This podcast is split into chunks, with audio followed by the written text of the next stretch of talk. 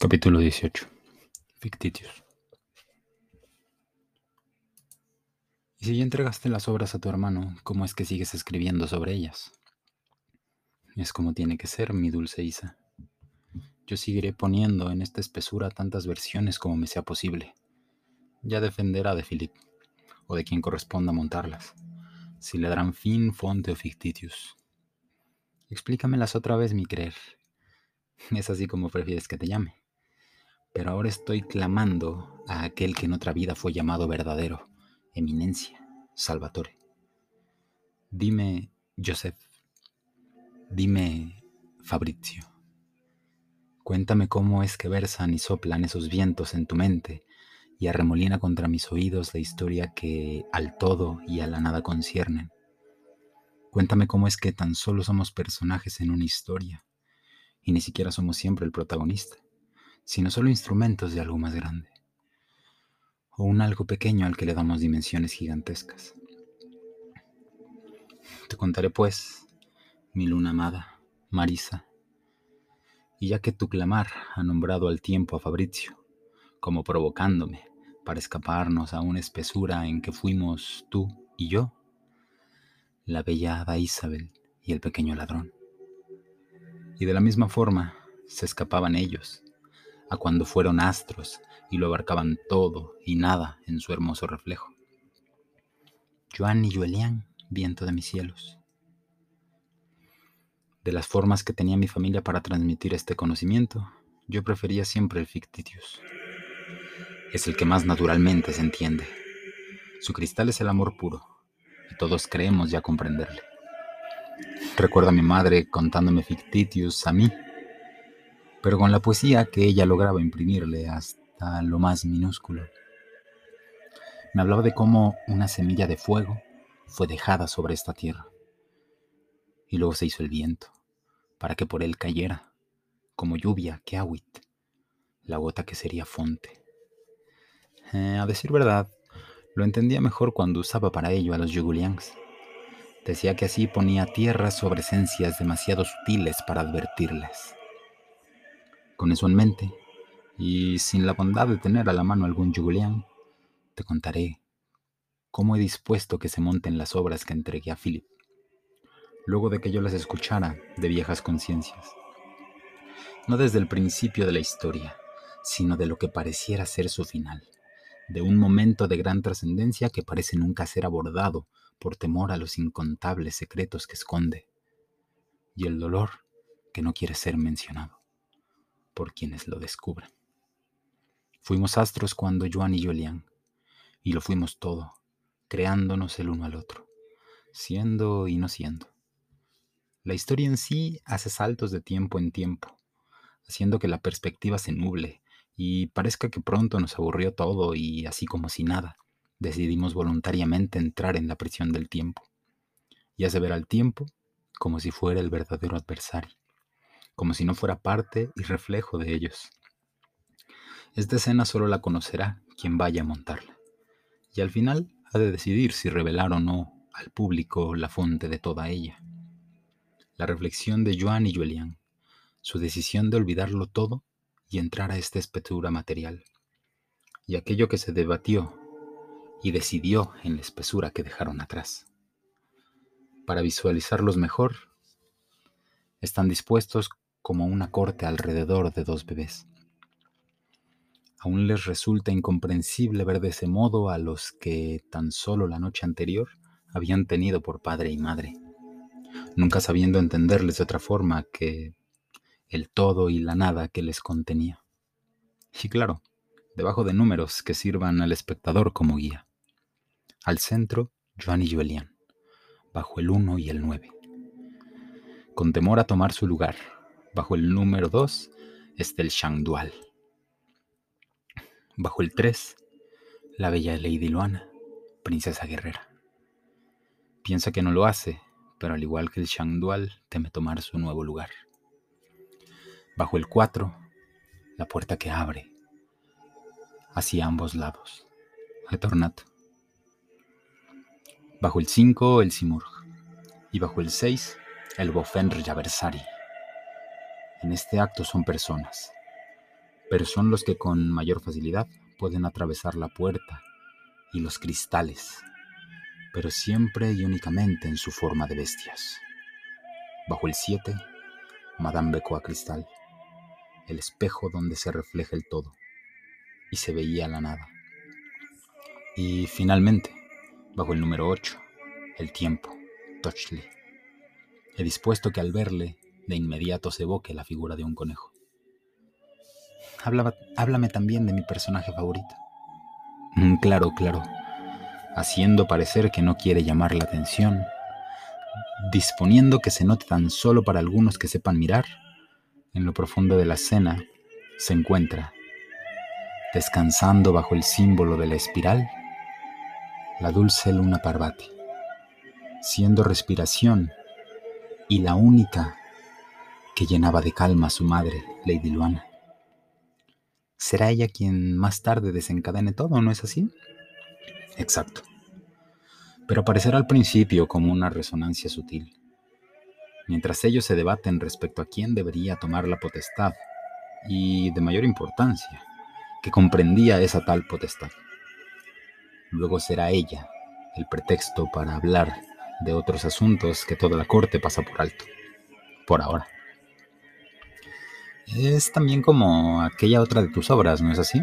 La del nombre largo y extraño. Cada uno cruza el río como mejor puede. Claro, claro. Guardan la misma estructura. Esta resultaría una evolución de la primaria. De la primera. Aquella cuenta la historia de de dos niños que solo buscaban algo de comer esa noche. Tienes que andar su sendero, tienen que andar su sendero para volver a casa. Y la única forma de hacerlo es cruzar varias veces el mismo río y recordar siempre hacia cuál de los lados habían cruzado anteriormente. De lo contrario se perderían y tal vez morirían. Después de todo es una comedia. Tiene una broma recurrente. Después de varias ocasiones empieza a aburrirles ver de nuevo el río y juegan a decir, uno tras del otro, todas las formas en que se les puede ocurrir para cruzar.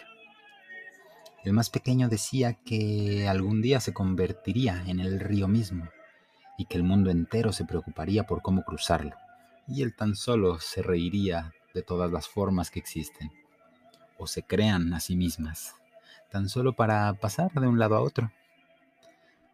Así, depende de aquel que las monte, ingeniarse distintos modos de cruzar el río. Cada noche formas diferentes. Pero siempre el mismo final. Debo confesar que necesité leerla completa para entenderla. De no haberlo hecho, el final me habría resultado para nada divertido. Supongo que me dejé envolver por la historia. Su guardo fugaz.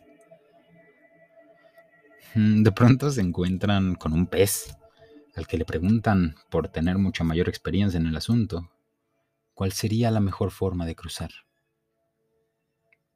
Que es un río, da como respuesta el pez, y se cierra el telón, por lo regular, entre risas y aplausos.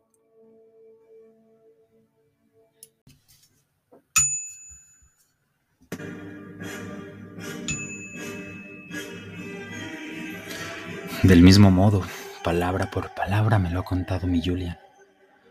O tal vez sea solo el recuerdo que construyó mi conciencia inmanente, combinando lo que en verdad me contó con lo que él recuerda haber leído, de cuando se lo relató el pequeño ladrón a la bella Adaísa. Y es así como me permito ver y conocer las palabras que usó Joseph Salvatore para contárselo a su luna, la que han guardado en secreto y también vi cómo es que lo narró Frederick Apia. Y todo porque mi conciencia inmanente guardaba escondida de sí misma la memoria de cuando se lo ha contado Victoria Salvatore. A ella, su luna Parvati, Angelica de León. ¿Cómo es que has conseguido sacarme de la liminalidad en que me aprisionó? Y hace tanto, Julian Salvatore. ¿Hace tanto? Mm, sencillamente porque en esta espesura de tiempo aún no ha creado mi Julian esa liminalidad. Si eliges verlo así, luego de contarte y que me cuentes algunas cosas, volveré contigo a esa prisión, a tu noche anterior, Yo debería ya saberlo, puesto que ya ha sucedido. Fue así como se han separado. El dolor que le causa tu partida lo ha llevado a aprisionarme con los recuerdos de mis fracasos y todo el mal que hice a quienes anduvieron mi sendero. Deja de lamentarte tanto, o empezaré a creer que no has conseguido trascender nada andando por tu noche anterior. No hay tiempo para detalles ahora, pero en vida conversábamos mi Julian y yo, mm, sobre nada en particular, y juntos trascendimos un esguardo fugaz en que fuimos Joan y Julian, y sin que tú ni ella lo advirtieran, conocimos su dolor. Luego de eso nos vino la conochenza. Tomamos muchos riesgos, pero el que me escuches con tanta claridad es prueba de que al menos no es imposible. Como fue prueba para Shander conseguir una de las monedas que fueron deshonra para su padre. Un padre al que despreciaba. Debió él también haber andado su noche oscura, hasta decidir que su sendero sería purificar o erradicar al Salvatore. Y después de todo, esa conciencia no pudo venir de otro lugar que de tu noche oscura. G. Joan Salvatore. ¿Cómo es que sabes todo eso? ¿O es que tan solo pronuncias algo que atraería mi atención para resolver lo que quiera que busques con lo que busquen conseguir tú y Julian? Mm, para tu infortunio, solo respondiendo a mis preguntas tendrás claridad. Luego nos marcharemos para que, por fin, encuentres a tu aurora. Haz tus preguntas entonces. Mm, antes que nada, quiero que me cuentes la verdad sobre Victoria y Angelique. Ello dará luz también sobre el Mesías Maestri y Gustav Salvatore, su padre, por lo que he entendido. En cuanto a lo que respecta a las existencias materiales, sí, Gustav es el padre natural de Luciano pero luego de trascender esa espesura se llega a honduras inimaginables. Joseph Salvatore no se alejaba mucho de la realidad, si es que eso existiera. Fue inteligente en materializarlo así, como la corte de todos los vientos. Esas grandes conciencias tuvieron que tomar formas materiales para entenderse, pero no lo hicieron con el orden que las eminencias de los que la eminencia de los vientos propuso.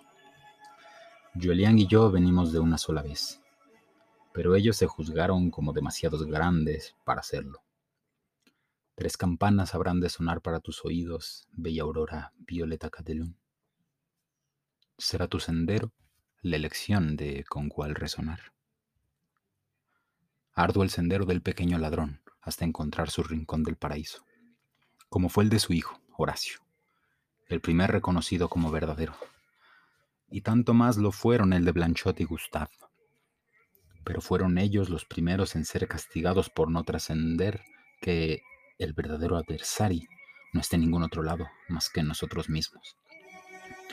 Y lo fue, y lo peor fue que, lejos de, por ello, empeñarse en no repetir sus errores, los que le siguieron no hicieron otra cosa más que volver una y otra vez a los mismos patrones con todo y la conochenza que tanto me empeñaba en imprimirles. Vaya, haces que todo suene como si fuera de todos, excepto tuya, la culpa. Hasta que no trasciendas eso, tendrás estarás a merced de Julian. No eras tú, ni Fabrizio, ni Blanchot, ni ninguno de ellos. Tan solo te gustó que se identificaran contigo, con tus andares y tus virtudes. Pero no los honraste como ellos a ti. Por eso te hallas en tal vacío y no te atreviste a trascender esta existencia, como si algo te debiéramos. Cuenta, pues, los pecados de Gustav, y no te atrevas a excluirte de sus consecuencias como en su tiempo lo hiciste. Honra los tránsitos. Creyeron haberlo resuelto todo, y me incluiré en ellos. En efecto, Fabrizio encontró su áncolo de paradiso y Horacio lo tornó en materia, y no solo para sí mismos, sino para todos los San Clement que con ellos andaban. Luego vinieron Blanchot y Gustave, para llevar paz a cada rincón del continente moronte y la panfalaza. Pero tras resolverlo todo no encontraron aquella trascendencia esperada. Por eso es tan mentada la resolución de Luciano al afirmar que la constante insatisfacción es el sabor que tiene aquello a lo que otros llaman éxito. Porque antes de él tan solo hubieron dudas, y de una misma duda es que proviene él, que fue en vida toda certeza encarnada. Pronuncia por fin esa duda. Lo has dicho bien, Aurora Violeta. Antes de él solo hubo dudas, pero había más. La existencia era mucho más sutil, y eso aterraba a aquellos con tanta materia, tanta tierra. Temían que un día llegara el arrebatamiento y todo lo que tenían tornar en vacío. Reconocer ese temor los mostraría débiles. Así que sembraron en quienes pudieron temores del mismo tipo. Esos temores que tanto se había dicho que por completo habían derrotado en su gran batalla. ¿Cómo era que de nuevo habría guerra? Y estos, temerosos terrenales, las guerras, le las guerras parecían llenarlos de calma, de significado. Después de todo, nunca era la suya la sangre que se derramaba. Horacio afirmaba que desde su ángulo de paradiso había que sembrar la semilla del amor al conocimiento, que eso alejaría los temores y calmaría los espíritus. Gustav, por su parte, afirmaba que era el orden lo que habría de mantener desde sus tierras, porque dentro del orden no caben las dudas. Pero la última palabra la tenía Blanchot, y sus vientos dictaron otra cosa. El silencio de Claudette Saint Clement es un reclamo que poco tardaron en hacerle quienes la tenían por luna. De Victoria nadie reclamaba postura. Mm, después de todo, tan solo era una niña. De Isabel y Fabrizio Hacía mucho que no se escuchaba, tanto menos del pequeño ladrón y el Adaísa. Eran tiempos oscuros, aurora del verdadero. Aunque nunca se haya escuchado, nunca se haya escudado nadie en ello para justificar sus acciones. Y por ello tanta culpa que a nada ha llevado.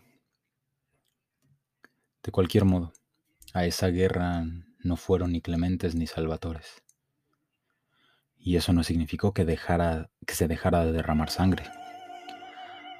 Por lo que hombres terrenales alimentaban en su interior la necesidad de satisfacer egoísmos disfrazados de buenas voluntades, que era obligación del Salvatore no mostrarse indiferente entre las guerras. Gustavo estaba comprometido con la decisión de su hermano, pero en su naturaleza estaba el buscar mejores soluciones, y al no encontrarlas, anduvo su noche oscura y se apartó de su sendero. Estaba, estaba convencido de que era su turno de encontrar fin o fonte, y buscó, el y buscó en el bosque respuestas. ¿Qué hacer, bella aurora violeta cristal y obsequio de la luna? Cuando la respuesta que obtienes contradice todo aquello que te llevó a buscar respuestas en primer lugar.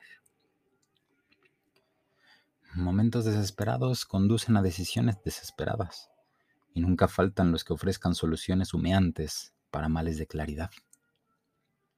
Es cierto, sin duda. Gustav Salvatore encontró en el bosque al hombre más cercano a una de las grandes conciencias, discípulo de Fabrizio y primer simurg de Horacio Salvatore, el San Clement Laftaro.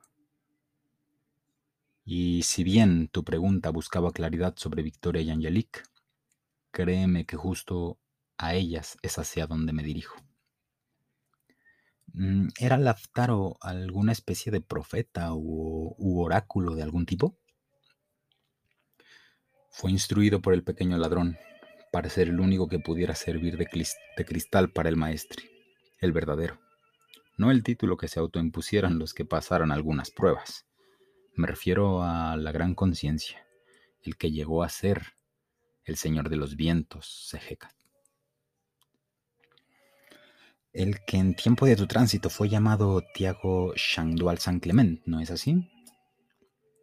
Si mis sentidos materiales no lo hubieran visto, ni mi gran conciencia me había permitido concebirlo. Se mostró en presencia de Gustav y contestó su pregunta. Pero me ha reconocido y también le resultó extraño. Me quiso advertir sobre el adversario y sin quererlo lo ha invocado. Y frente a un cristal tan poderoso como lo era la eminencia Gustav, el Fenrir Aversari por fin pudo entrar esta espesura. Tan solo fue que no contaba con que la eminencia que poseía era de tierra y su cuerpo no flaqueaba ante voluntades de su mente. En el instante en que se sintió ajeno, clavó el mismo su daga en su costado e hizo de su propio cuerpo la prisión de esa gran conciencia. Pero no lo consiguió por largo tiempo. Víctor escribió que notó algo extraño en su tío cuando éste volvió dentro de un sueño profundo. Todos decidieron interpretarla como a una niña que se niega a reconocer la realidad ante la desgracia de un ser amado, y tan solo la han ignorado. No había forma de que alguien entendiera. Yo ya no tenía permitido el asomo dentro de Gustav, y el isolamiento de Blanchot me bloqueó también. Solo en Victoria, pero aún era muy joven, y no sabíamos bien entendernos. Tenía más poder que yo, y eso era algo que no lograba concebir. Falta nos hacía un cristal y no tardó en llegar. Angelique, por fin. También la reconoció primero Victoria antes que yo, pero alguien la reconoció también, el adversario en materia de Gustav, su sola presencia fue el poder que le hacía falta para por fin tornar. Y parecía que no habría quien le hiciera frente. Ni siquiera lo registraban. Aun con la desgracia en que había caído el Salvatore, la postura de Blanchot no cambió. Y la orden siguió siendo que nadie iría a la guerra. Horacio inició la construcción de la oficina postal, el consejo y el teatro, que sería un obsequio para Victoria. Esto fue tomado por los hombres como señal de indiferencia, y pronto empezaron a abandonar Ancolodi Paradiso para irse a la guerra, y fue el turno de las lunas. Conozco bien el sendero de las lunas en aquellos tiempos oscuros. Mejor será que sigamos por el sendero del Salvatore, que es al que me han mandado contemplar. También encontraba algo extraño en Gustav, pero el amor de Victoria era mucho más fuerte. Además me invadía la vergüenza. Creí entonces que no era sino culpa mía por intervenir en el esguardo fugace por reconocer a mi maestri, con lo desesperado que estaba por Conochenza. Creí que habías dicho que fue él quien te reconoció. Somos partes incompletas de un solo todo, Violeta. Que hablemos ahora es prueba de ello. Pero tenemos límites que no podemos negar, ni siquiera las conciencias más grandes. Y cuanto más tiempo pasamos en esta espesura, más difícil nos es trascenderla. Es inevitable avanzar sin dejar retornos pendiente. De la misma forma que son una sola singularidad, Julian y tú, como lo son conmigo y Julian. Y yo así con Victoria y Angelique, ¿cierto? Y de la misma forma con las lunas, como lo es Julian con los ladrones jazmín. Las llaves, las espadas, los senderos, como han preferido nombrarles de Salvatore, desde hace tanto tiempo. Y yo con ellos. También fue mía la responsabilidad de dar tanta fuerza a esos fictitios.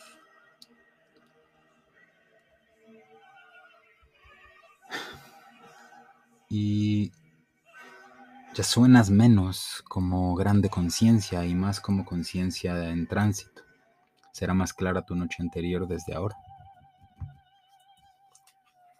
Háblame pues de Victoria y Angelique, que siendo una con ellas aún me es humeante su reflejo, como un ángel. Así se le podría describir a tan sutil y perpetuo ser. Como ya te he dicho, Después de lo ocurrido en el monte sagrado entre Gustav y Laftaro, no había mucha claridad en mí. Por eso es que tardé tanto en descifrarlo. Fue como un nuevo despertar cuando Jelik entró a la vida de Victoria. Ellos solían confundir, confundir a quienes preguntaban por lo sucedido con retornos y ficticios. Su forma preferida de hacerlo era contar varios acontecimientos que, en el orden simple del tiempo, tuvieron lugar uno tras otro pero entre ellos hubo, días con el mismo número de horas y lunas. Es en esos espacios en donde se refugia la verdad. Por lo menos es en donde han preferido buscar siempre el Salvatore. Al volver Gustav, Victoria era tan solo una niña y tuvo que enfrentar una noche oscura que no era la suya. Y la hizo suya. Y sin saberlo daba fuerza a una conciencia que ya había podido ver la forma de entrar a esta espesura. Y tan solo esperaba su oportunidad. Mm, ¿Fue ella quien ha venido a través de las eminencias, del eminencia sagrario en la historia que cuentan los hombres de los puertos? Ella misma. Me lo ha contado un hombre el mismo día que llegaríamos al puerto para desembarcar en San Clemente, que se venía una tormenta, pero que no debía preocuparme demasiado, que los maestri estaban ungidos a atravesar cualquier adversidad Después de todo, sus ancestros habían navegado en la primera de las tormentas, cuando tornó la princesa guerrera. Y lo que acabo de hacer es justamente de lo que hablaba, ¿cierto? He dado un salto de una espesura a otra. Pasaron cientos de años entre ambos sucesos, pero no se entenderían el uno sin el otro, y entre ellos el Messi Maestri. ¿Cómo fue que Luciano rasgó el velo de esta espesura? Mejor será que te cuente todo en calma. Empezó por un fictitius. La verdad es que cuando los hombres de Ancolo di Paradiso empezaron a abandonar las tierras para irse a pelear una guerra en la que les habían prohibido participar, la potestad obtenida por Blanchot Salvatore empezó a ser duramente cuestionada y con su hermano, aprisionado en el sueño profundo, no había mucho por hacer. Pronto empezaron a llegar los, a los valles cercanos a la casona cientos de mujeres jóvenes, embarazadas o ya con obsequios caminando de su mano. Las lunas errantes. Los Salvatore fueron siempre excelentes para contar esas historias, pero muy malos para visualizar correctamente sus espesuras. No se podía hablar de nada parecido a lo que hoy en día es San Clemente. Tan solo había unas cuantas construcciones y casas donde vivían familias, que sugirieron a Fabrizio y a Horacio, pero no lo suficiente para albergar a todas esas mujeres que no terminaban de llegar. Fue entonces que pareció como si Horacio lo hubiera sabido siempre. Había mandado construir una gran oficina postal que guardaba registros de cada familia en los alrededores, quienes con gusto las recibieron en sus pequeñas casas. La biblioteca que ya estaban por terminar bien podría funcionar como una escuela, además de albergar y hacerse cargo de las lunas errantes. Y todo parecía florecer de nuevo. Ellas contaban que no sabían cómo, pero habían recibido señales que les indicaban el camino para llegar a estas tierras. Fue voluntad de ellas mismas el llegar aquí. Reconocieron como sus lunas a Claudette y Simón, y se pusieron bajo el cuidado del Salvatore. Horacio ungió a todos sus nacidos como San Clemente. Per l'onore di Salvatore. Por todo el continente se esparció la voz de que en el último rincón del paraíso había un lugar alejado de toda violencia y de lo que la guerra había hecho con la conciencia de los hombres. Y así como de aquí partieron los clementes, escupiendo el teatro en construcción, de las tierras bajas partieron las lunas, bendiciendo a sus quereres, pero en afán por una mejor vida para los obsequios que protegían. También venían con ellas hombres que no querían ser parte de esas batallas necias, a quienes pronto acusaron de ladrones y asesinos, traidores, por rehusarse a obedecer interpretaciones vacías de conciencias demasiado brumosas.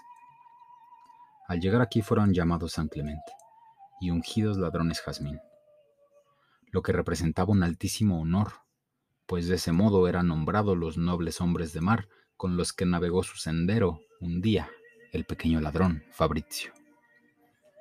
Esos mismos hombres fueron los que luego acompañaron al Messie Maestri a poner en correcto balance esa ya tan larga guerra. Y con los hijos de esos hombres fue que terminó por fin. Pero Luciano no rasgaba aún el velo de esta espesura. Los honores entregados fueron en principio cuestionados por aquellos que eran sangre con, con alguno de los ladrones jazmín originales. Aún había un gran número de familias que habían llegado en el primer peregrinar, y bien sabían hacer que su voz se escuchara. Blanchot estaba demasiado ocupado lidiando con esas voces para advertir las batallas que luchaban cada uno por su lado, tanto Gustav como Victoria. Fue una lamentable tragedia que el remedio para los dos fuera el mismo cristal, y que ninguno haya sabido honrar el tránsito de esa espesura, pidiéndole que se aprisionara con uno de ellos dos. Hmm. Gustav y Victoria amaron los dos a Angelique.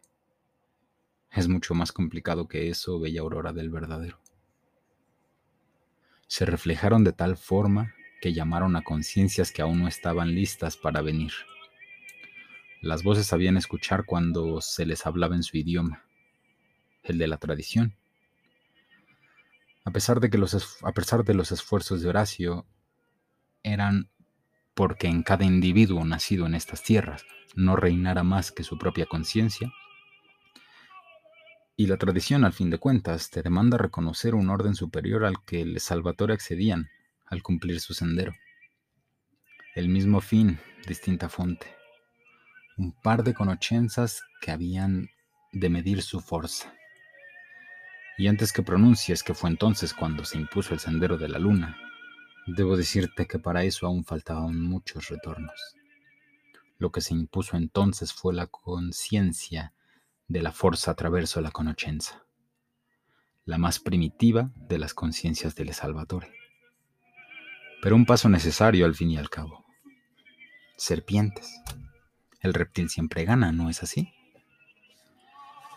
Sabia serpiente tuvo que ser el Salvatore Blanchot para ganar las voluntades y al final lealtades de las voces de los vientos pasados, tanto en, su conciencia como en su gestión y gobernanza. Después de todo, él se había ungido a sí mismo como protector de los clementes las lunas errantes. Les hicieron las más duras pruebas y parecía ir conquistando cada una.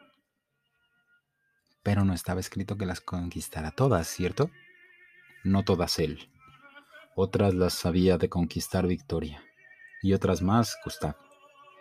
De cualquier forma, puso su palabra ante las voces de que protegería a cada individuo y las voces que le demandaran la garantía de preservar, de preservación de ciertas tradiciones, ya que le reconocían como al verdadero Salvatore, no solo por la marca en su piel, sino dotato di tutti honore y dada que su hija Victoria estaba pronta a cumplir sus primeros trece retornos, le condicionaron que realizara un gran festejo y pronunciara las oraciones según la tradición.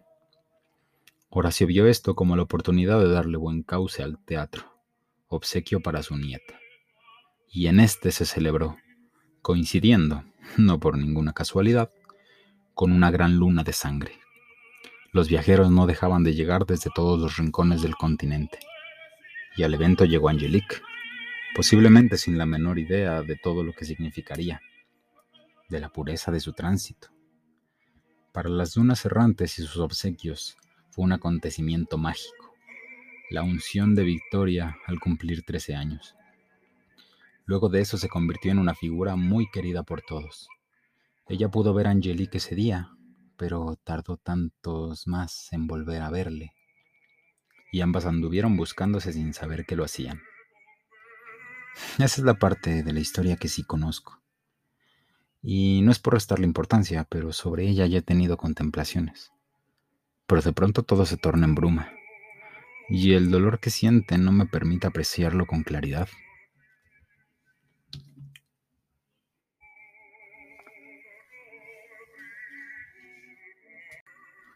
Saltaré lo que de su amor es solo de ellas. Te lo habrán contado cuando visitabas el Teatro del Salvatore. En esas paredes vivieron las más bellas de las historias, por lo que no había nadie que desmintiera el gran amor que entre ellas habitó. Lo que conecta esta con la historia que desconoces también fue escuchado por ti, en el día de un gran festejo en la casona para celebrar el anuncio de la unión entre Victoria y Angelique. Y la mitad de la velada se y a la mitad de la velada se presentó Gustav y pronunció Etornato. Solo que no era Gustav, sino el Fenrir Versari, ¿no es así? Ambos, he de decir.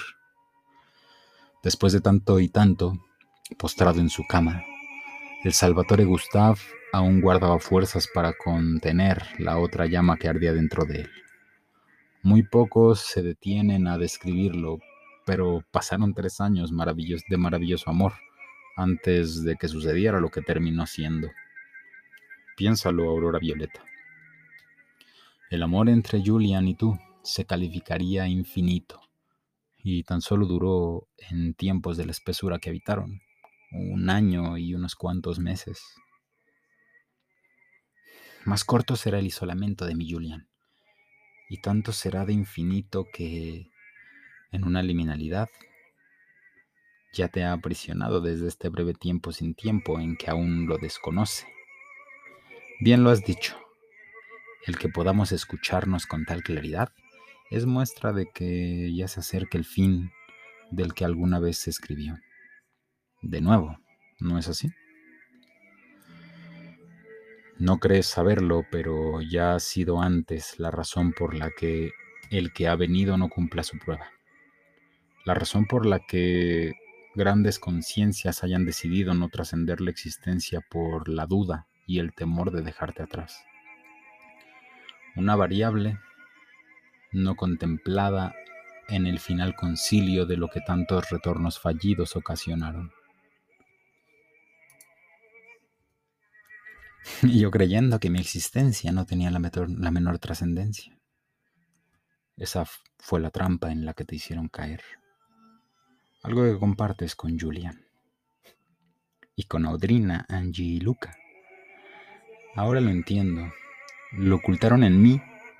Por eso es que solo lo resolverás si te lo pregunto. Dime qué es lo que ha sucedido con mis padres. Con mi padre, Santiago Spala. Creí que habías dicho que querías escuchar sobre Victoria y Angelique y yo creí escucharte pronunciar que somos todos una sola singularidad. Tornato Aurora Violeta Catelun. Somos todos uno, y más lo son aquellos que se pronuncian de tal suerte. Para este punto ya no te resultará extraño escuchar lo que tenga que decirte. Tu padre y tu madre, Jacqueline y Santiago Spala se religaron cada uno con grandes conciencias que vinieron, una cuando la tormenta que te contaron y otra cuando Philip dio muerte a Clemente.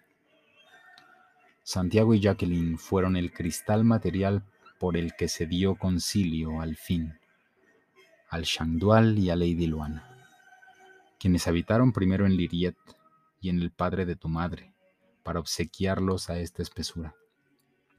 Cuando se reencontraron en Aurora, la atracción fue incontrolable y escaparon a vivir su amor, creando una liminalidad distinta a la que ya estaba escrita. En mi tránsito apuré a concluir que Messier había sido el padre de mi padre.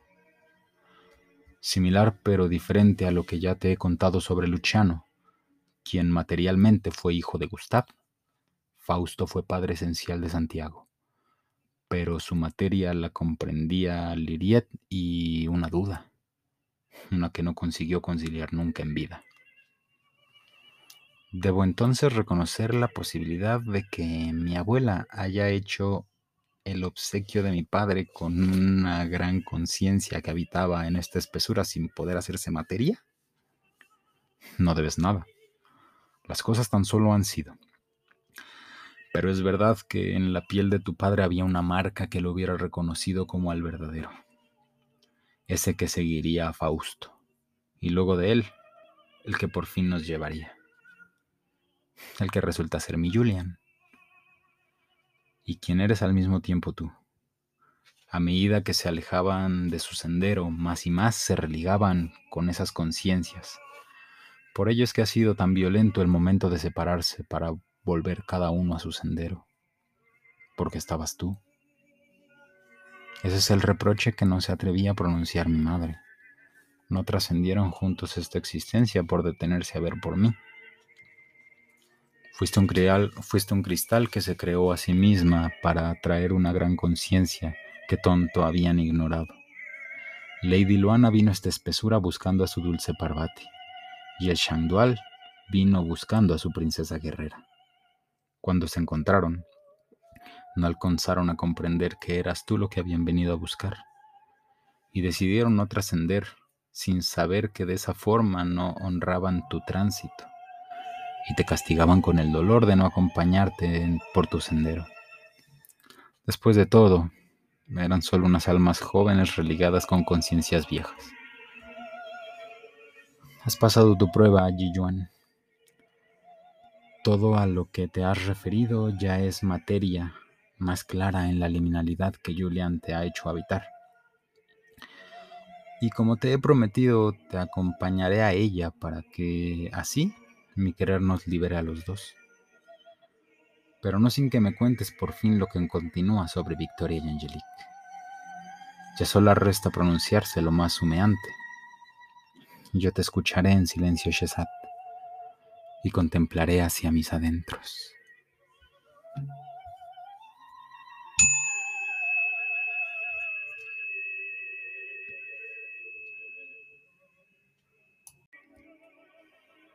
Bostezó y cerró los ojos.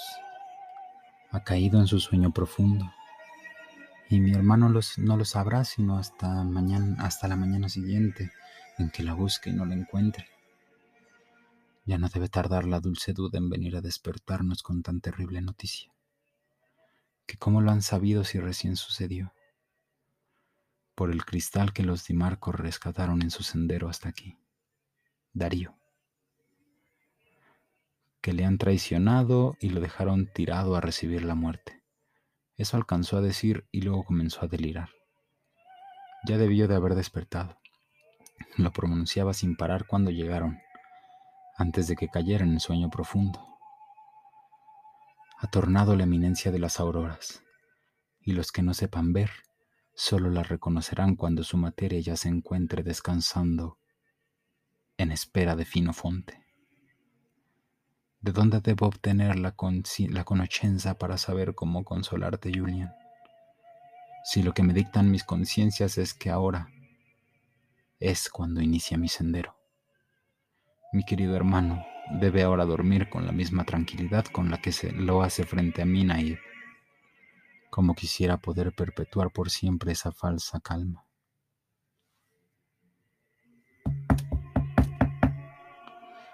Audrina, Naif, soy yo, Daniel. Abran, por favor. Debo comunicarles algo con urgencia.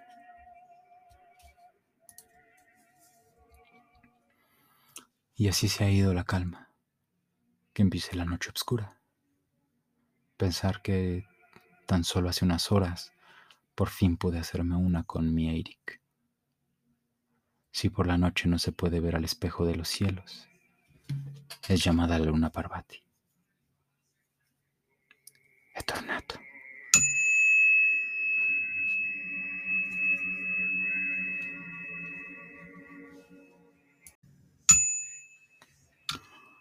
Un fictitius. Esa deberá ser la solución, mi querido Philip. O al menos parecerá serla. Así sea, Yusef. Si no, ganaré al menos tiempo con eso. Así es. Y es tu sendero asegurarte que el pequeño Jack lo entienda también. Y eso no es para nada un sendero sencillo, Yusef. A mí ni siquiera me ha querido escuchar. ¿Y qué te hace pensar que a mí sí ha de prestarme atención? Es también lo mejor para él. Y de esa forma deberá reconocerlo, o en su sendero solo habrá duda y dolor. Ya está dispuesto a esa duda y dolor. Se me ha dicho que ha encontrado también su cristal, pero aún se buscan sin saber que lo hacen. Fran Andersen. Ambos lo niegan cuando se les sugiere, pero sin duda viven el uno muy dentro del otro. Su sendero es tan solo prestar más atención a lo que la chispa que lo mueve le dice. Ese fuego es más de tu potestad, eminencia Philip. Y su potestad es ser duro como la roca. A nadie escucha, solo a Fran. Pero lo hace sin notarlo. Es mejor que se permita a ese río seguir su cauce. Eso es sendero tuyo como lo fue el de Jack tomar la ruta más larga para venir de vuelta, como diciéndome que arregle mis pendientes y que ya no esté cuando vuelva.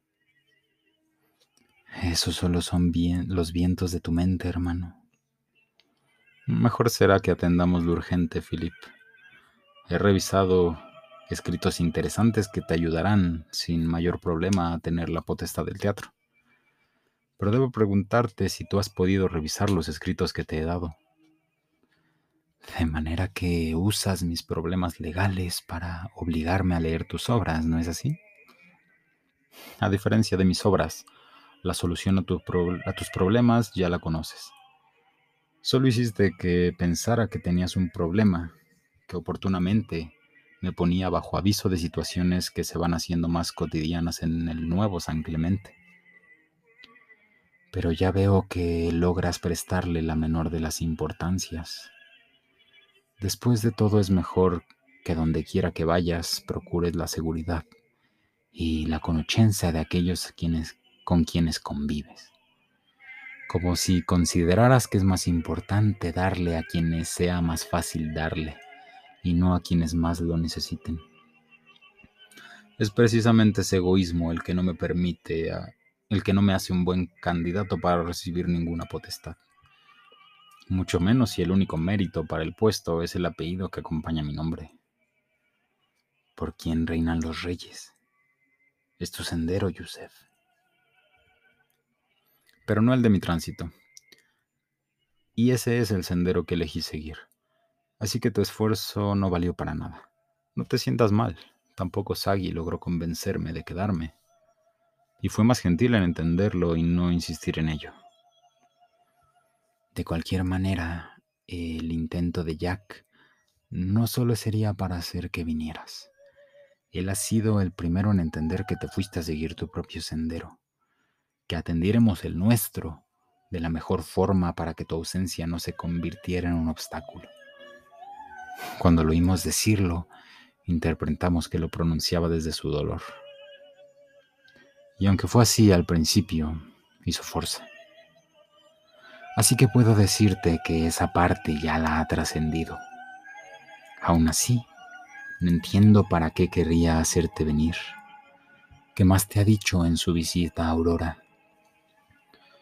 Su visita fue como un tiempo sin tiempo y un fictitious. Llegó y sin decir nada comenzó a reír, como cuando jugábamos al profieri de niños. Reía que Sagrario se ha empeñado en casarse. Eso ya lo he comprobado, y yo mismo fui gentil en entenderlo y no insistir. Además, sugirió que lo hacía por amor.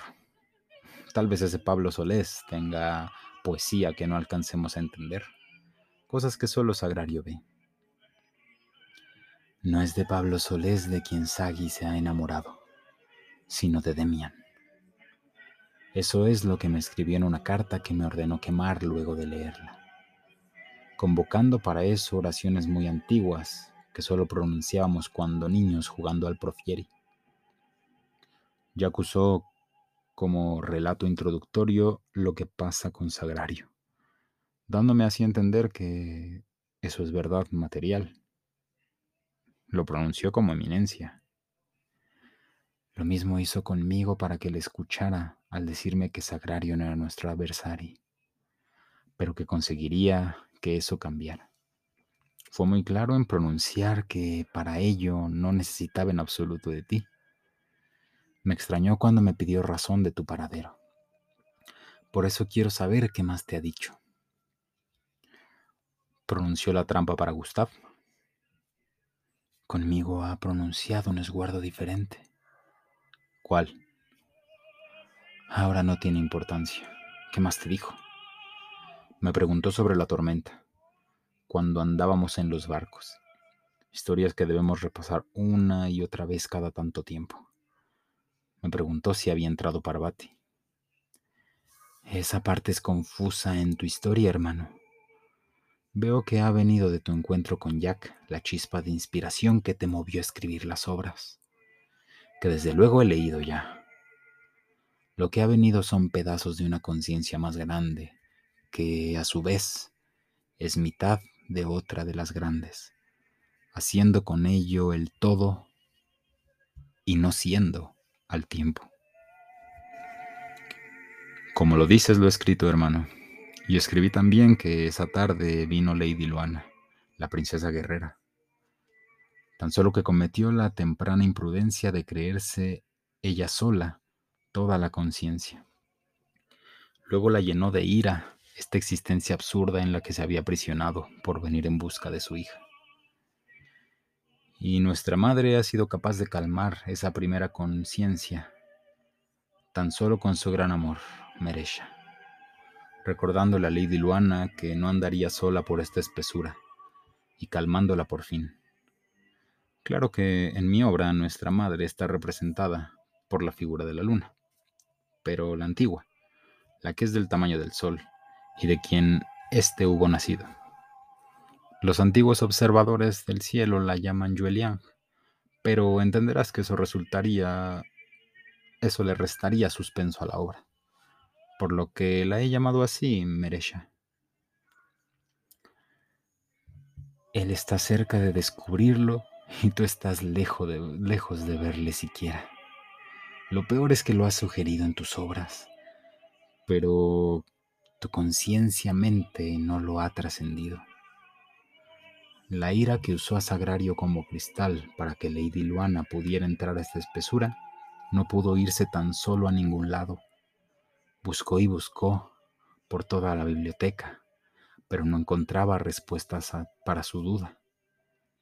¿Qué había sido de esa ira? Estuvo a punto de dar fin a esta existencia y luego desapareció.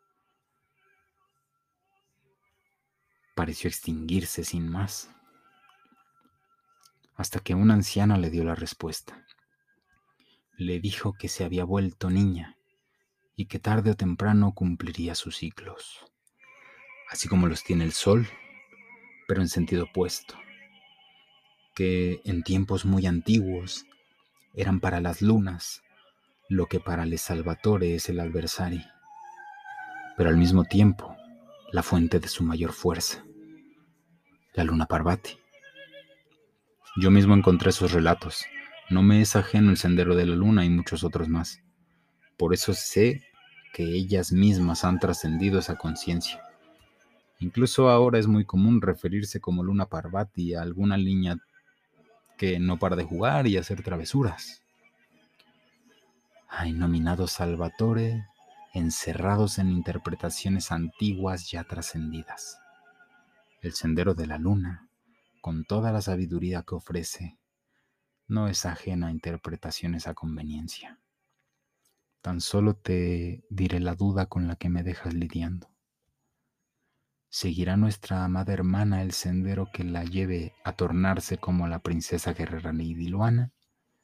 ¿O sus dudas la religarán al sendero que le ofreció fuerza en su impotencia y tornará en luna negra que eclipse la luz en los cielos? Si algo me ha asegurado Sagi, es que ya ha elegido su sendero. Es una batalla que desde ahora ya se encuentra perdida. Y Lady Luana o Parvati ya me ha concedido el permiso de irme a seguir mi tránsito. Te aconsejo que hagas lo mismo, hermano. De verdad esperemos que no haya sido tan solo que quería que pensaras que te ha permitido irte sin más. Después de todo, eres el verdadero Salvatore. Yo he de protestarme ungido con mi nombre si es que quiero conservar mi casa y el teatro. Ya no me importa quién sea rey ni por quién reine. En mi hogar solo reina la colaboración y la buena vecindad.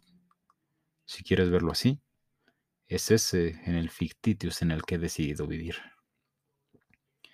Que sea como tenga que ser, hermano.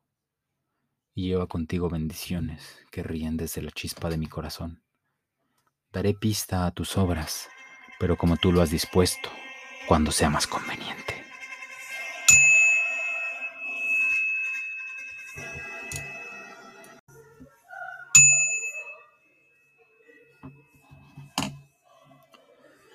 Fue una tarde cualquiera en que conversábamos de nada, observando desde la distancia el momento que podría marcar la fuente de lo que habíamos ya atravesado y lo que vendría para nosotros.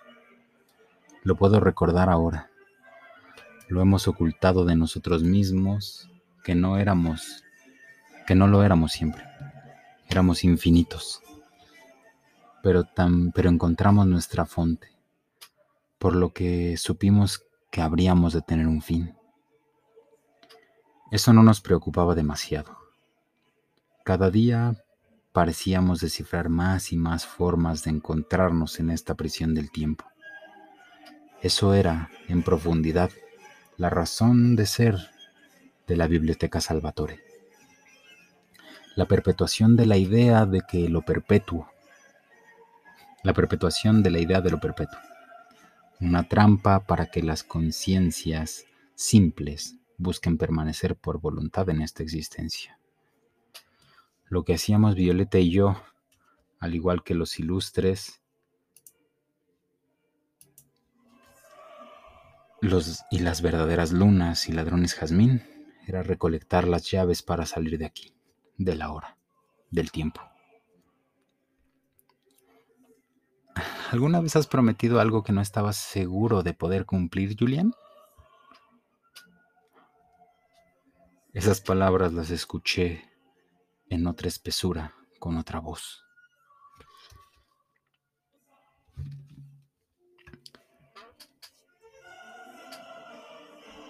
Más veces de la que me gustaría reconocer, he de decir. Pero ¿a qué te refieres, mi Aurora? Cuando niña tuve tres amigas. Éramos inseparables. Teníamos un carácter muy diferente. Supongo que era eso lo que nos hacía tan unidas. De cierta forma nos completábamos. Honor y lealtad. Palabras que suenan muy fuertes cuando se trata tan solo de unas niñas.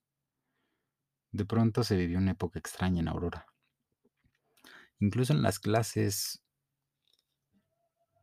en la escuela empezaron a prohibir ciertas historias sugiriendo que nos harían tener pensamientos impropios a nuestra edad.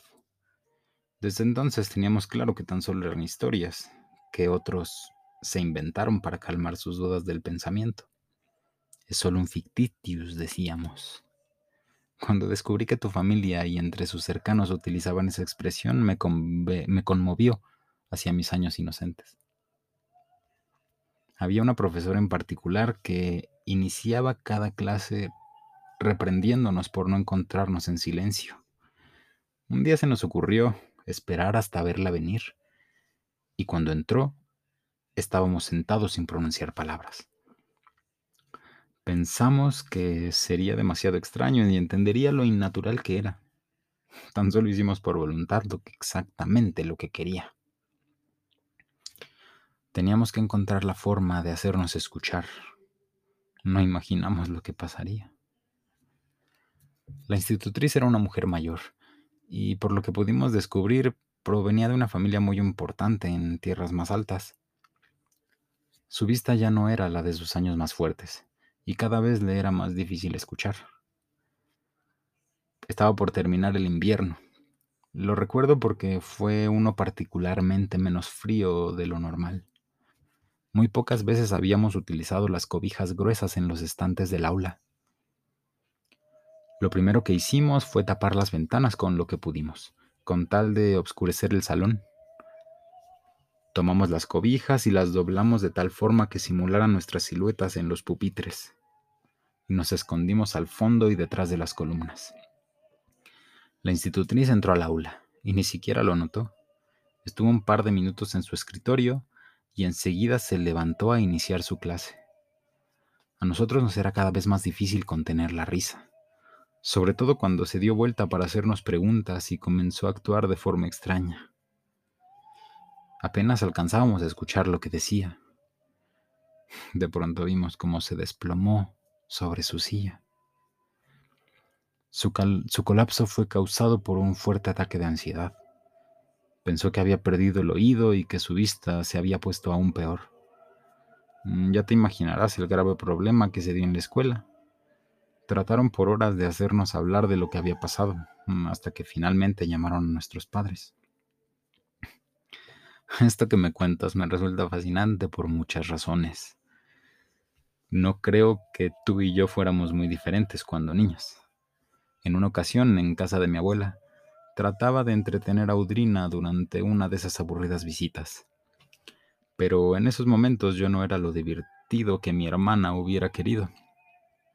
Lo único que tenía eran mis libros. Pretendí con que con ellos nos entretuviéramos. Mi hermana no pensó de la misma forma. En su aburrida desesperación tomó un libro y lo lanzó contra uno de los grandes ventanales pintados, al grito de Forza attraverso la conoscenza. El ruido se escuchó por toda la casa, y yo sabía que no tardarían en venir a averiguar. No me quedó más opción que repetir su acción yo mismo, una y otra vez, para que al llegar me encontraran a mí haciéndolo y no culparan a mi hermanita. De no ser así, nunca me hubieran escuchado si tratara de convencerlos de que había sido yo. Esa lección ya la había aprendido antes. Yo por mi parte cometí la ingenuidad de pensar que por fin podríamos hablar frente a los que habían decidido que no teníamos permitido ser niños. No tenía idea de lo de que quien encabezaba las voces no era otra que mi madre. Hizo que me llamaran para hablar conmigo a solas. Por si fuera poco, al volver al aula, mis compañeros quisieron convencerme de que confesara, que tal vez así no serían tan duros conmigo. Les dije que solo lo haría si reconocían que no fue solo idea mía, que no podían permitir que yo tomara toda la responsabilidad sin sentirse culpables pero ya habían convencido a su conciencia de guardar silencio. Dirigí mi mirada hacia mis tres amigas, pero fue inútil. Solo conseguí que bajaran la cabeza. Y me fui sola y con todo mi dolor a tomar la culpa. Y a mí sí que me han creído capaz de hacerlo sin la ayuda de nadie. Creo entender lo que ha sentido mi querer. Me sentí más sola que nunca. Fue como volver a vivir ese vacío de cuando mi padre tuvo que partir. Solo que esta vez era mucho más consciente y sentí poco a poco cómo me apagaba. Ya te he contado que mi madre decidió culpar de todo esto a mi abuela, y ya no se me permitía visitarle más que para ir a la iglesia y solo por unas horas. Y al estar con ella tampoco tenía consuelo. Se comportaba de manera extraña. Ahora sé que fue en el mismo tiempo en que tuvo uno de sus primeros episodios en los que, al tomar conciencia, se encontraba en un lugar que no reconocía. Me encontré verdaderamente sola. Y como he leído en alguno de sus libros, tuve mi noche oscura. Después de todo, cuando en la noche no se puede ver al espejos de los cielos, es llamada la luna Parvati. Fue entonces cuando mi hermosa Violeta puso en mi conciencia el dream que me ha permitido tornar al fin. Entiendo que es así, ahora que se me permite el asomo en la conciencia de Audrina. Ya lo voy descifrando todo.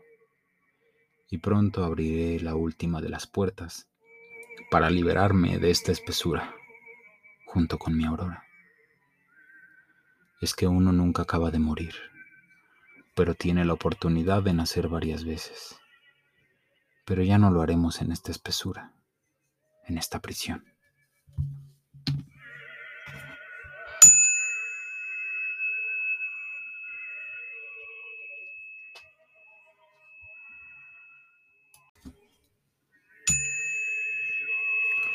Menos mal que lo que pretendías era pasar desapercibida, Dulce Parvati. En verdad no ha sido mi intención. Solo que no podía quedarme en silencio ante tantas y tantas mentiras. Ahora suenas exactamente como Julian. Debo reconocer que empiezo a entenderle. Por eso es que nunca tuvo la intención de venir a Swiki. Él tendría un problema que tú no compartes y que al mismo tiempo has sabido solucionar para ti. Por supuesto, siendo el verdadero y según las leyes que tan desesperadamente intentan seguir todos aquí, su palabra tendría el mayor peso de moralidad, conciencia y conochenza. La fuerza no es mucho lo de Jules, aunque baste ver el respeto con el que se le dirige el espía Torrosendo. Él mismo cuenta que con la última persona que, con la que quisiera nadie tener un problema es mi hermano.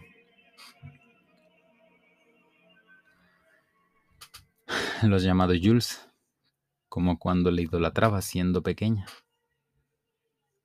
Nunca he dejado de adorar a mi hermano, dulce duda. Pero solías contradecirle al menos. Él prefiere las preguntas por encima de las certezas. Si partes desde un dogma, todo lo que es todo lo siguiente no será más que supuestos en una espesura abstracta que solo anhelan los que están cansados de pensar por ellos mismos. Profiere los verdaderos Salvatore luego de que han luego de que por fin han despertado. de cualquier forma, estuviste a punto de ir demasiado lejos. Si has decidido ser tan solo un aprendiz en este colegio, quedas fuera de los privilegios que tendrías frente a tus tutores de cuando niña. Aquí nadie tendría oportunidad de saber lo que, con, lo que tan cotidianamente conoces. Parece ser justamente esa la intención del colegio de Suiki que el conocimiento quede sepultado bajo los escombros de quienes quisieron hacerlo común para todos. Disculparás que me entromet, disculparán que me entrometa mis lunas, interrumpió Dilian Di Marco, llegando tarde a la conversación, pero conociendo el asunto que discutían. Después de todo, la noticia de la intervención de Audrina en una de las clases de los profesores más respetados había corrido por todo el colegio. El abuelo se sentirá orgulloso de que sea yo, y no Miguel, quien les cuente esto. La discusión que tienen ahora solía tomar lugar en los jardines de estos terrenos, cuando, las tierras, cuando de las tierras más lejanas llegaban los ladrones jazmín. Era ese el sendero de los nacidos bajo la enseñanza Salvatore. De ello nos han hablado incontables veces el abuelo, más recientemente en camino hasta aquí. Se trata de nuestros bisabuelos Pequeña Ina, el Messie Fausto Salvatore y el Maestri Vernon Di Marco. A mi abuelo le gusta llamarle Bernardo por razones que nunca ha querido revelar, pero se cuenta de cuando no tenían cumplidos ni los 17 años y ya tenían caminando un gran sendero. Se contaba que por los caminos andaban el Mesías con su maestre, castigando a los injustos, a los reyes y a los traidores. Otros decían que eran cuentos para asustar a los poderosos. La promesa de un fantasma. Así era. Hasta que empezaban a caer tiranos en algún pueblo, y la noticia se difundía en las cercanías. Cuando por fin conseguían la justicia para los clementes, estos nunca perderían la oportunidad de asombrarse por la juventud de Fausto y Vernon. Casi siempre con el comentario de que a su edad deberían estar estudiando en Suiki y no peleando con asesinos contratados para proteger a los injustos. El abuelo cuenta de su padre que cuando hubo la oportunidad de hacerlo, tomaron el sendero por el que nos ha hecho venir en un viaje tan largo, para descubrir por fin qué era eso que debían estar aprendiendo dentro de estas paredes. Al llegar se dieron cuenta que las historias del Mesías y su maestri también se escuchaban en las tierras bajas de Suiki y el condado de Esra. Y de inmediato descifraron que ahí, menos que en cualquier lugar, les creían que un par de jóvenes eran los que tenían tan aterrados a los señores tenedores de tierra. Así que se inventaron un mejor fictitius. Decían que eran los hijos de esos Mesía y Maestri o de su sombra, de lo que sus leyendas les hacían a las conciencias conformistas, que ellos andaban por los senderos buscando al que dejó solas a sus lunas Meresha, y que si esa sombra había encontrado la conochenza que decía haber venido a buscar, seguro la habían dejado guardada entre estos muros, que demandaban profieri con, el más alto de sus sabios. Y así, estos salían a los jardines y tenían con ellos las más interesantes discusiones ante el asombro de todos. Fictitius, gritó la Salvatore, Audrina, estallando de risa. Ha sido una provocación, dulce, dulce Luna Parvati. Esta vez no permitiré que me dejen sin una explicación. Sobre todo porque la dulce Parvati ha dicho que tan solo repetía lo que aprendí en las clases de Lady Naive. Aunque debo reconocer que su escándalo le vendrá bien a la asistencia a mis clases. De cualquier forma, demando con ochenza. Se pronunció la Suikis en Naive incorporándose a la conversación junto con Miguel y Esra. Cuéntales por qué es un fictitius, pequeña Ina. Le interrumpió Miguel, para hacer notar que él mismo conocía también de qué se trataba, y así su hermano no presumiera demasiado. ni lo descifraron tan pronto, ni tuvieron de inmediato tal vehemencia para hacerse escuchar. Y eso de que los más altos sabios de Suiki salían a los jardines a discutir con ellos era media verdad. Ni siquiera diría que media. Ellos vivían provocándoles para que salieran, casi siempre a demandarles que se alejaran de los terrenos del colegio. Y ellos le respondían que el colegio mismo era el que estaba en terrenos que no le pertenecían, que si la tierra o las aguas lo quisieran, sencillamente lo harían desaparecer y pronunciaban per l'onore di Salvatore, lo cual emocionaba a los estudiantes más idealistas. Pero en cuanto escuchaban que su sendero debía ser entonces el de abandonar todo y encontrar el camino hasta su propio rincón del paraíso, se sentían abrumados y preferían volver a sus estudios. ¿Y cómo concluían esta historia tus tutores de cuando niña, Luna Parvati? le cuestionó Daniel con toda ferocidad. Eso no tiene nada que ver. Jamás les daría la razón. Mm, de cualquier forma, aquí estás. Responde. No es correcto que tengas a Naive en suspenso. Mm, decían que por más mentiras que hubiera inventado el tal Messier, en el colegio de Suiki era por todos conocido que no eran sino unos arlequines que venían a estas tierras a ganarse unas monedas, montando fictitius para las mentes más impresionables infantes, los que no tienen voz. Y no olvidarás los berrinches que montabas cuando finalmente te contradecían con ese argumento. Soy yo el que tiene que interrumpir esta vez, no desde mi posición de maestro y del colegio, sino como el ungido Sandoval. El sendero de mi familia da razón del mítico Dual, de sangre dual. Decimos, para hacerlo más fácil a las personas simples, que fue la forma que tuvo Luciano de conseguir que Renato Salvatore tuviera su propia línea familiar. Por eso lo de la sangre dual, para que se le respetara a Renato como si del mismo Luciano se tratara. Pero, como ya he dicho, eso es para conciencias limitadas, pues la luna marina ya resguardaba por sí misma el sendero Sandoval. Fue eso lo que me hizo venir a Suiki en primer lugar. Con mi sendero se me entrega una contemplación en un pequeño pergamino. Que sonarían siempre dos campanas, una en Suiki y la otra en San Clemente. Que cómo hacer para que sonaran todas en un mismo tono. Lo que has hecho esta tarde, querida Ina, fue hacer que las campanas de San Clemente volvieran a sonar en un suiki, ya ensordecido por su propio repicar.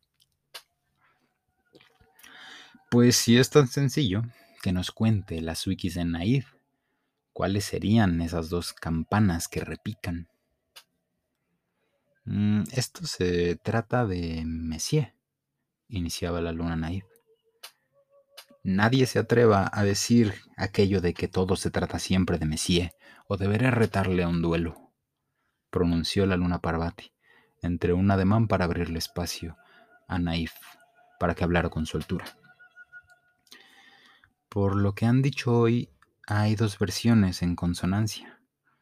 Una que versa que el Mesía y su maestri fueron simples arlequines que divertían a los aspirantes y aprendices, y otra que versa que fueron bandidos, justicieros en los caminos de todo el continente.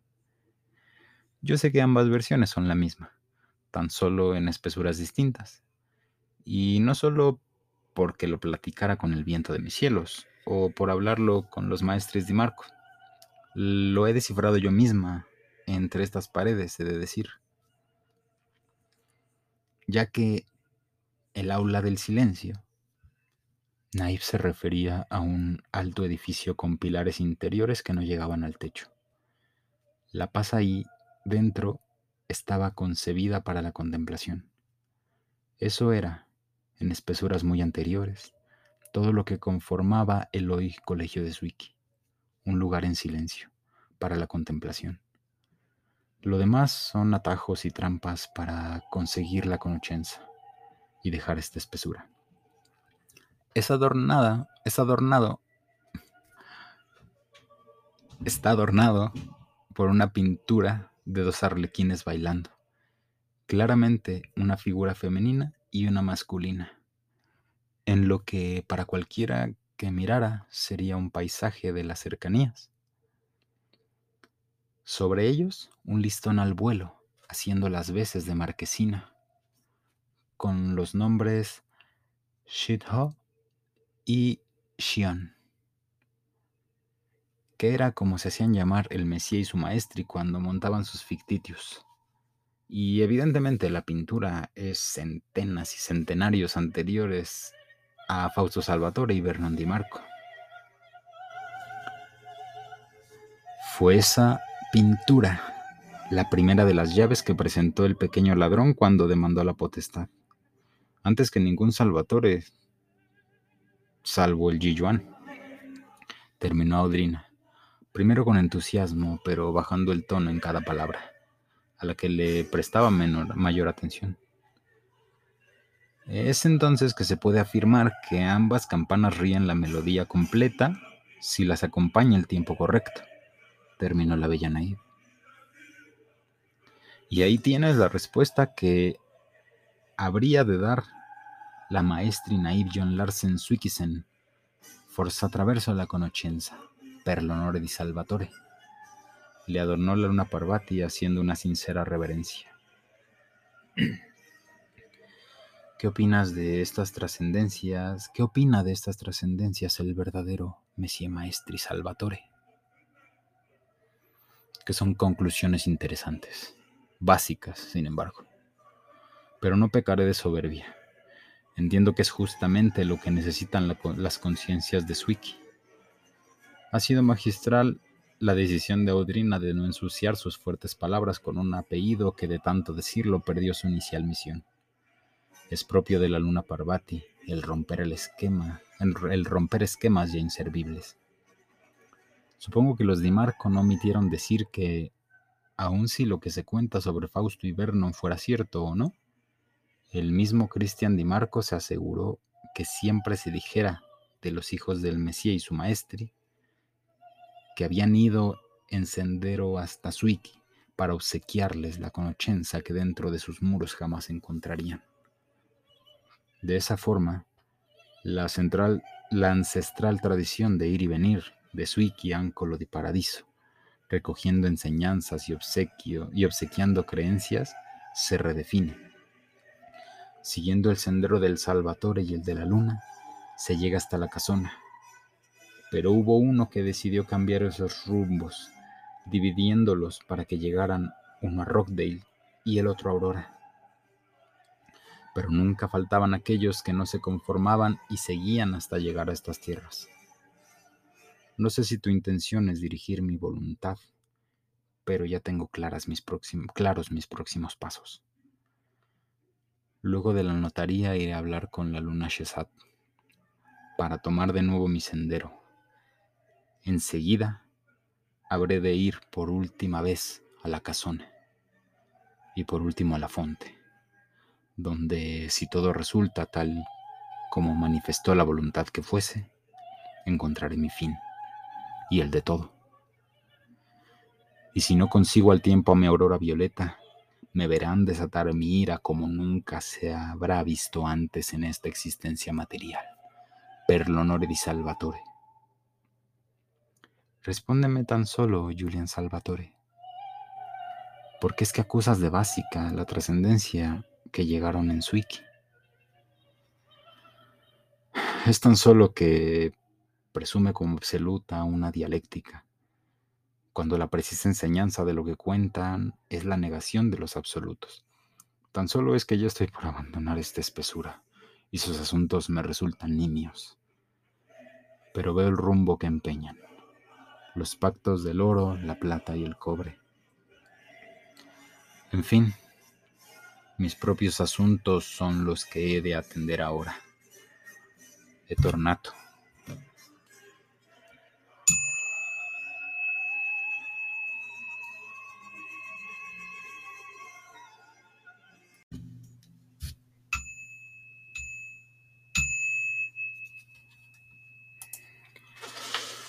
Mi hijo Rubén, que tampoco ha conocido y tanto cree conocer, se notaba asombrado de lo que ha hecho recién Messie Julián. A mí nunca nada me volvió a extrañar de usted, y conozco esa mirada. Bien sabe ya lo que ha de hacerse y lo que habrá de ser.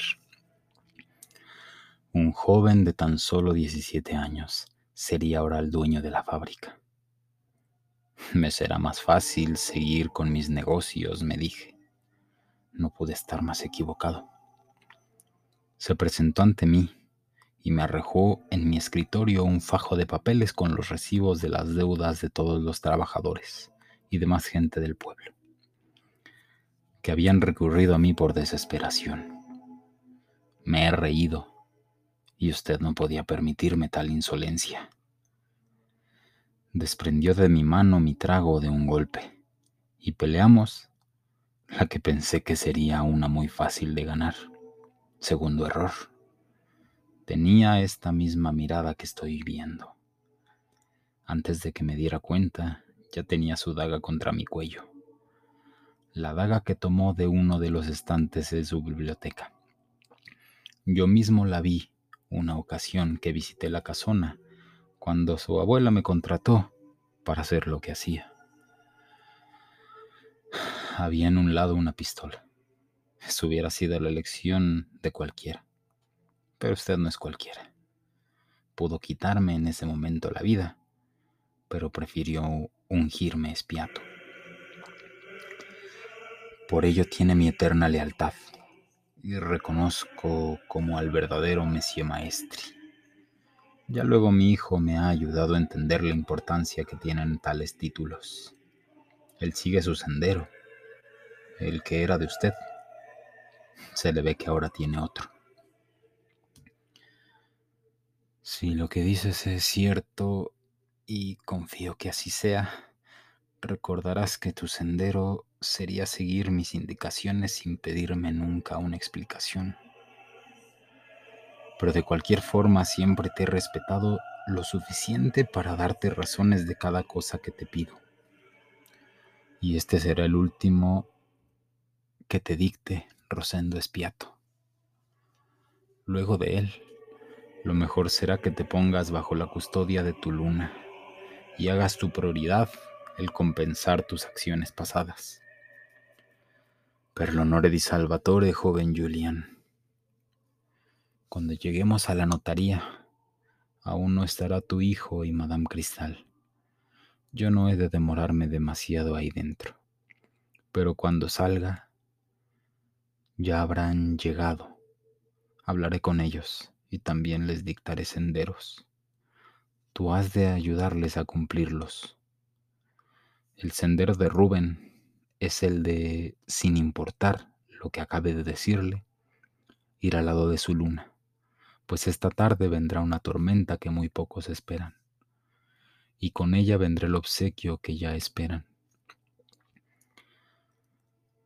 La sonrisa y las lágrimas que corren por su rostro son el pago que tomo para liberarlo de esa duda, deuda que tiene conmigo.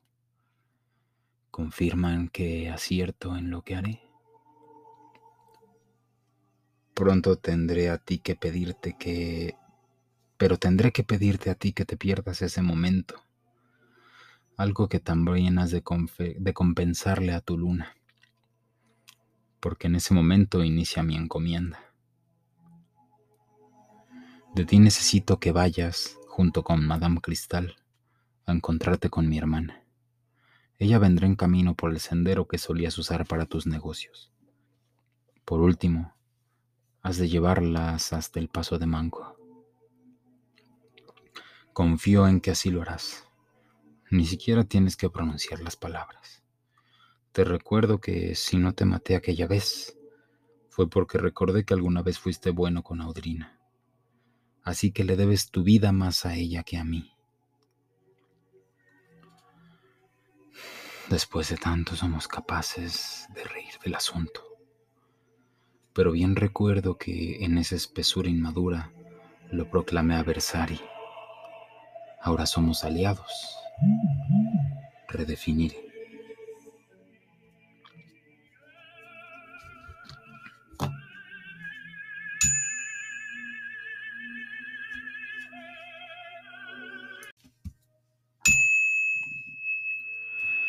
Pensé que serías mayor cuando por fin vinieras.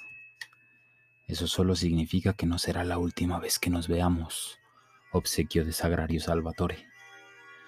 Aún así, debo reconocer que no me imagino entonces cuál sería la razón de que estés aquí. Decirme tu nombre es por donde has de empezar. Me llamo Eric y he venido a que me diga cómo matar a mi tío Demian. La respuesta a eso es que no debes, no te corresponde a ti hacerlo. ¿Cómo podría saberlo usted si no me conoce? Por tu nombre. Por él mismo sé que no es esa la pregunta que te ha traído ante mí. Pasa, te hablaré de lo que necesitas saber. Toma asiento, deja tus preocupaciones. Ya has llegado al lugar que tanto has buscado.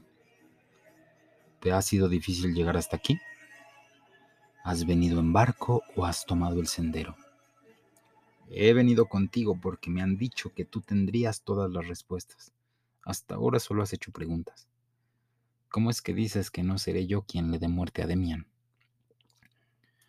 Conozco todo lo que podría ser de ti pero no conozco las experiencias y enseñanzas que te han hecho ser lo que en ti es solo de ti. ¿No te han dicho el significado de tu nombre?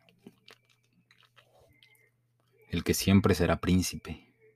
Ahí lo tienes. No basta un príncipe para dar muerte a quien se ha proclamado como rey. Es tan solo un nombre. Yo no lo he escogido, se me ha impuesto y tú le aceptas del mismo modo que, sin más, aceptado, has aceptado que todo lo que, lo que te han enseñado. ¿Eso también lo sabes por mi nombre? Por la forma en que lo has pronunciado. Aun cuando bastan los sentidos para reconocerte como a uno, no te has atrevido a llamarte Eric Salvatore. Pero también sé que si has llegado hasta aquí, es porque empezaste a cuestionar lo que te han dicho, lo que creías haber conocido. ¿Y cuál es tu nombre? Tal vez yo también pueda, pueda conocer sobre ti cuando lo pronuncies. Has venido a buscar has venido aquí a buscar al Laftaro y reconoces haberlo encontrado. Dime pues, ¿por qué es que quieres matar a Demian? Porque es mi padre ¿Y cuál es el problema que tienes con ello? Te aseguro que no es sencillo el sendero de matar a tu padre, no de la forma que quieres hacerlo. Mi madre solía... Mi madre solía entenderla. Ahora no sé cuál es el afán que persigue. Me ha dicho que soy hijo de Demian, pero que él aún no lo sabe. Pero que solo se lo dirá si no reclamo para mí la potestad. Mis hermanos no lo permitirían jamás. Y no quiero ni pensar en la reacción de su hijo Christoph tanto si reclamo la potestad como si descubre que somos hermanos. Yo mismo no logro concebirlo aún. De modo que se te presentó tu sendero y de inmediato hiciste lo que cada uno de les Salvatore. Escapar de él. Requiere mayor fuerza el quedarse y resolverlo todo.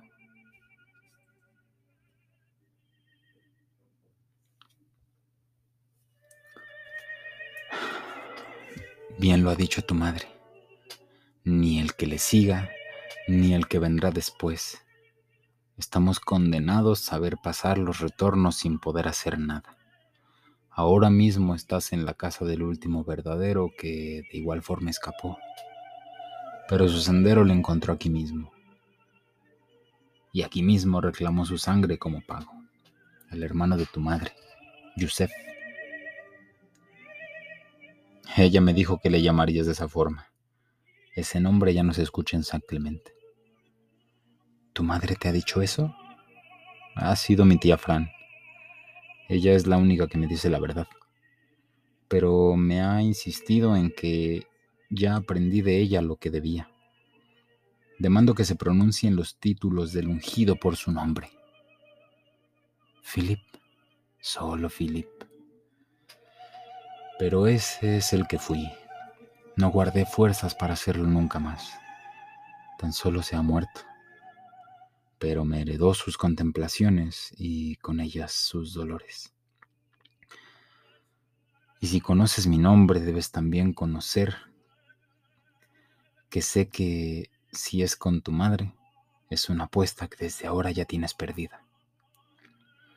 Fue el otro de los verdaderos el que pagó con su sangre el haber creído que podría vencerle.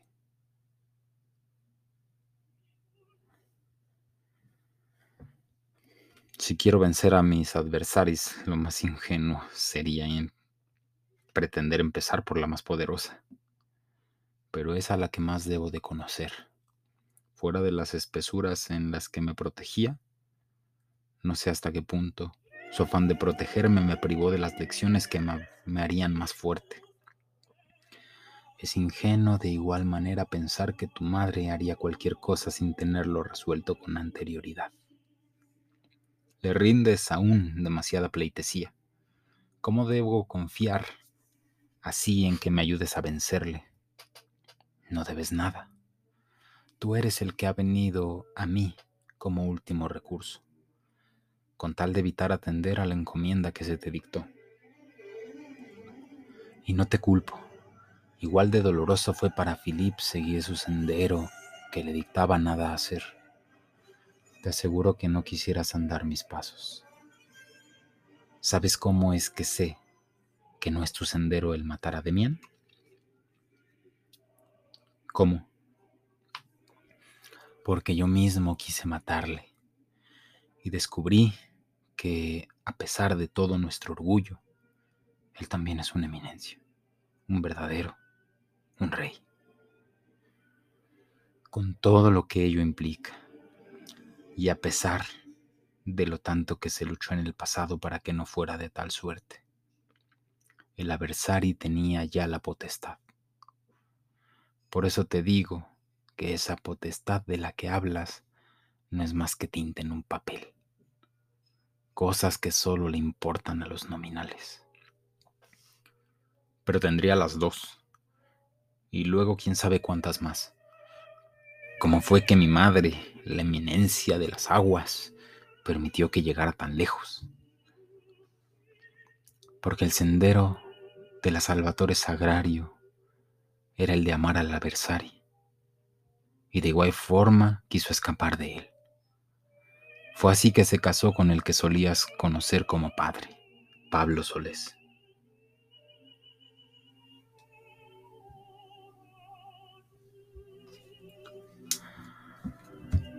Eso quiero que me cuente la conciencia de Philip, aquello que conoce de mi madre, toda vez que ungieron ser uno solo.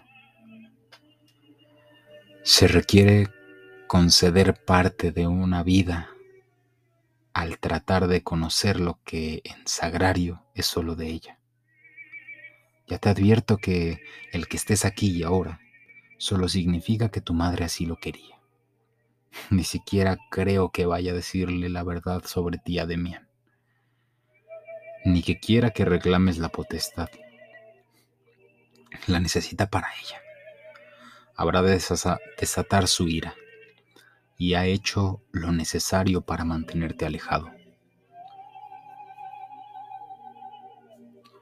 Clemente me lo dijo cuando clavé mi daga en su cuerpo, que al matarle a él, estaba reconociendo a Demian tanto como verdadero como adversario. Que lo intentara cuanto quisiera, pero que al Rockdale habría de matarle otro con mayor fuerza, con una marca en roja en la piel, imposible de ocultar. Y me temo que no es tu caso. ¿Y quién será entonces? el hijo del que por siempre ha de ser príncipe.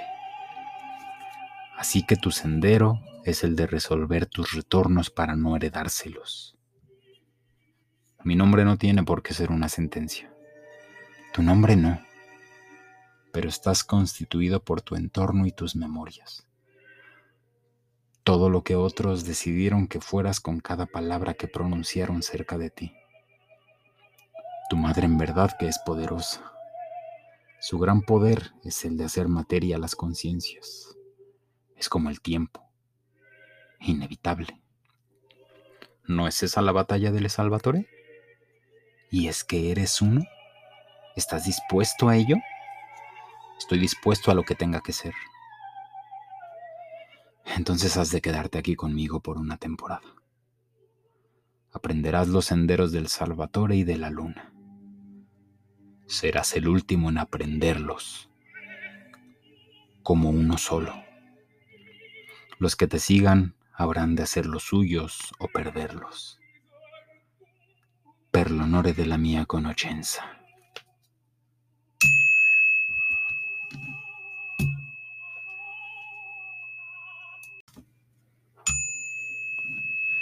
Así que Fran Andersen, ella conocía los secretos y así los resguardó. A eso se refería la dulce Daniel cuando me ha dicho que no solo nuestra historia era la que custodiaba a su familia. Pero a mí no me guardaba ningún secreto. En cuanto le, le revelaba la admiración por alguno de mis ancestros, encontraba pruebas de que no merecían mi atención. Siempre ha sido así. Parezco condenado a conocer el terrible pasado de los que influyeron para, construir el entorno al que me condenaron a habitar. Ya le ha dicho el ungido con su nombre al que por siempre sería príncipe.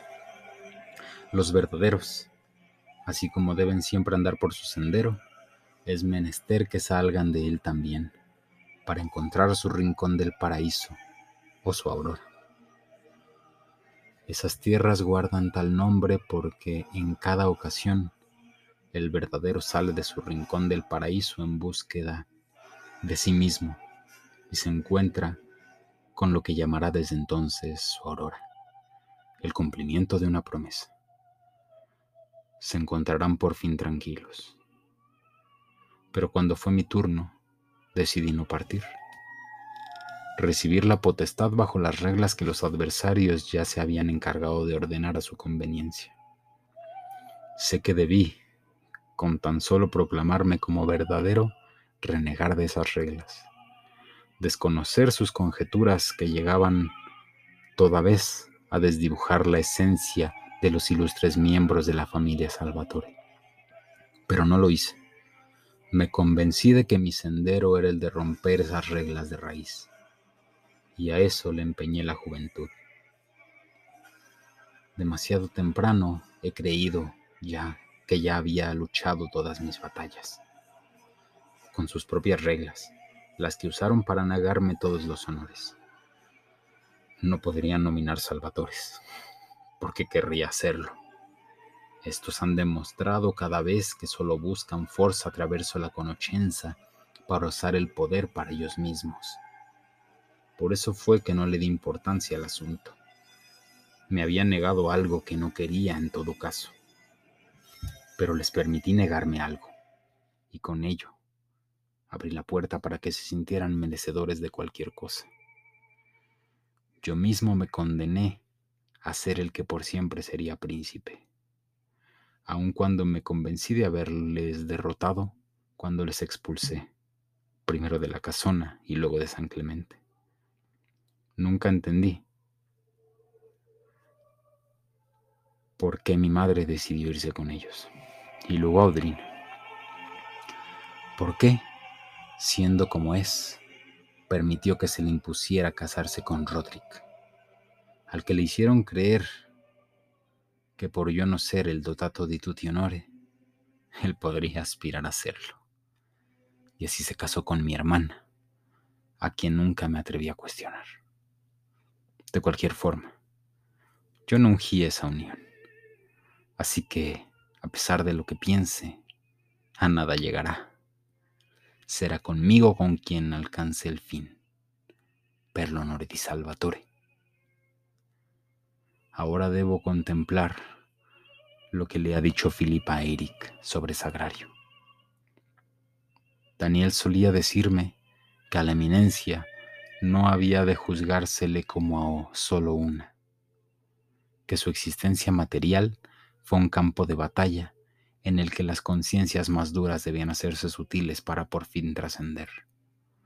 Unos de vuelta a la fonte y otros desde ella y hasta esta espesura. Déjame aquí, Rosendo, y mantente atento a la llegada de tu hijo. Ya te he dicho qué has de hacer. Y hasta pronto. Espiato Rosendo. Per l'onore di Salvatore, Messie Maestri, Julian.